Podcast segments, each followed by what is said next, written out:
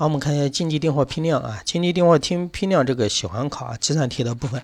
这个的话，其实不要求你们去掌握这个公式是怎么来的，因为这是通过求导求出来的。但是我们要知道它大概一个什么意思啊？什么叫经济订货批量呢？你看经济，那肯定是啊最优的，对吧？这个订货批量是在一定条件下是最好的。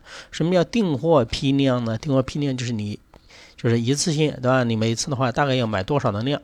举一个例子啊，就举我们每个人家庭里面吃米一样啊。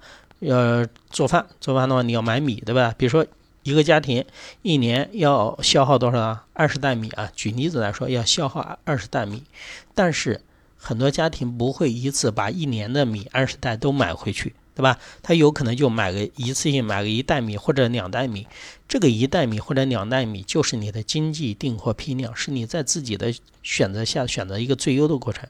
首先，你不会选二十袋米，为什么一次性不会选二十袋米啊？二十袋米放在你家是不是要有存储啊？存储是有一定成本的，虽然你看不出来，哎，你放在放在家里面堆放在那里，对你个人来说，家里面啊，比如说二十袋米买在那里堆在那里，其实也没什么事，但是对于一个企业来说，那我如果买的很多的话，放到那里是不是有有？是不是要有一个库存的一个保管呢？是要有一个持有的成本呢？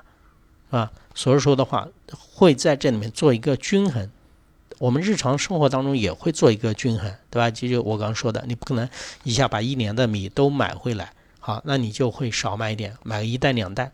但是呢，我这个经济订货批量和哪些相关呢？和你比如说每年需求的总数是相关的。我刚才说的一年吃二十袋米，对吧？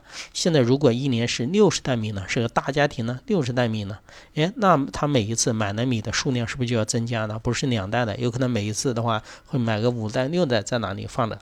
所以说我们可以看得出来，这个经济订货批量与你每一年总的需求是有关系的。好，那还与什么是有关系的呢？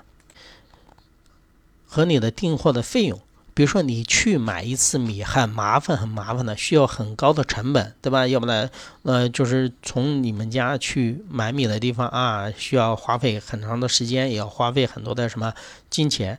这个费用越高，那你每一次买的量就会大。为什么？你不想就是来回折腾呢？你一次，比如说多买一点，你说就不用折腾了，它就与什么又成正比呢？与你的订订货费用又是成正比的，对吧？订货费用每一次花费去订货的费用越高，那我每次就多订一点。要知道这个正比例关系啊，那和什么又成反比呢？和持有成本是反比。如果你们家保存这个米的话，需要耗费很多的成本，那耗费的成本越多。那你每一次都不愿意多买米，为什么？如果你们家很小啊，买买米回来会占用一定的空间，那你自己想一想，你是多买还是少买？那你肯定会少买呀，因为我买一袋米回来就会占用空间，我买个二十袋米的话，占用很大的空间，占用的空间其实对于企业来说的话，就是什么保管费用，就是它的持有库存的成本。所以说，保管费用越高，对吧？或者是保管费越高。持有的成本越高，那我的经济厅我批量就少。好，那我们正好来看一下这个公式啊。考试的时候你怎么记呢？你就记得要乘一个根号二，对吧？都是在根号二里面，然后就找它的正比例关系和反比例关系。这个应该在你们初中的数学就学过了啊。分子是成正比例关系的，对吧？呢，我们看一下根号二乘以 d，d 就是你的年需求量啊。我刚刚说过的。你每年的需求量越大，那你的订货批量，你每一次都会什么，都会多订一点，对吧？成正比。还有一个后面是 C，C 是什么？C 零啊，是单次订货的费用，刚刚也说过了，也是成正比的。你每一次去买一东西很耗，很很耗费成本的，那我每次还不是宁可多买一点嘛，对不对？那你经经济订货批量就会高啊。所以说它跟两个是成正比的啊，跟。年就是货的年需求量，还有一个就是你的订货费用和什么成反比呢？和保管的费用成什么反比啊？就是 C 一成反比，而 C 一是怎么来呢？C 一是单位货物单位时间的保管费用，它一般都会告诉你啊，会告诉你，你看单价，单价里面有多少钱？比如说这个东西卖一百块钱。卖一百块钱，里面的价值里面的百分之五是用于保管费的，那就一百乘以百分之五，就是五块钱是保管费用，看到没有？C 一就等于 pH，就得出来了啊。你们考试的时候就把这个公式记住就行了。根号二，对不对？上面什么是成正比啊？啊，年度的需求，需求量越多，经济批批量也大，对吧？然后还有一个什么，那个是。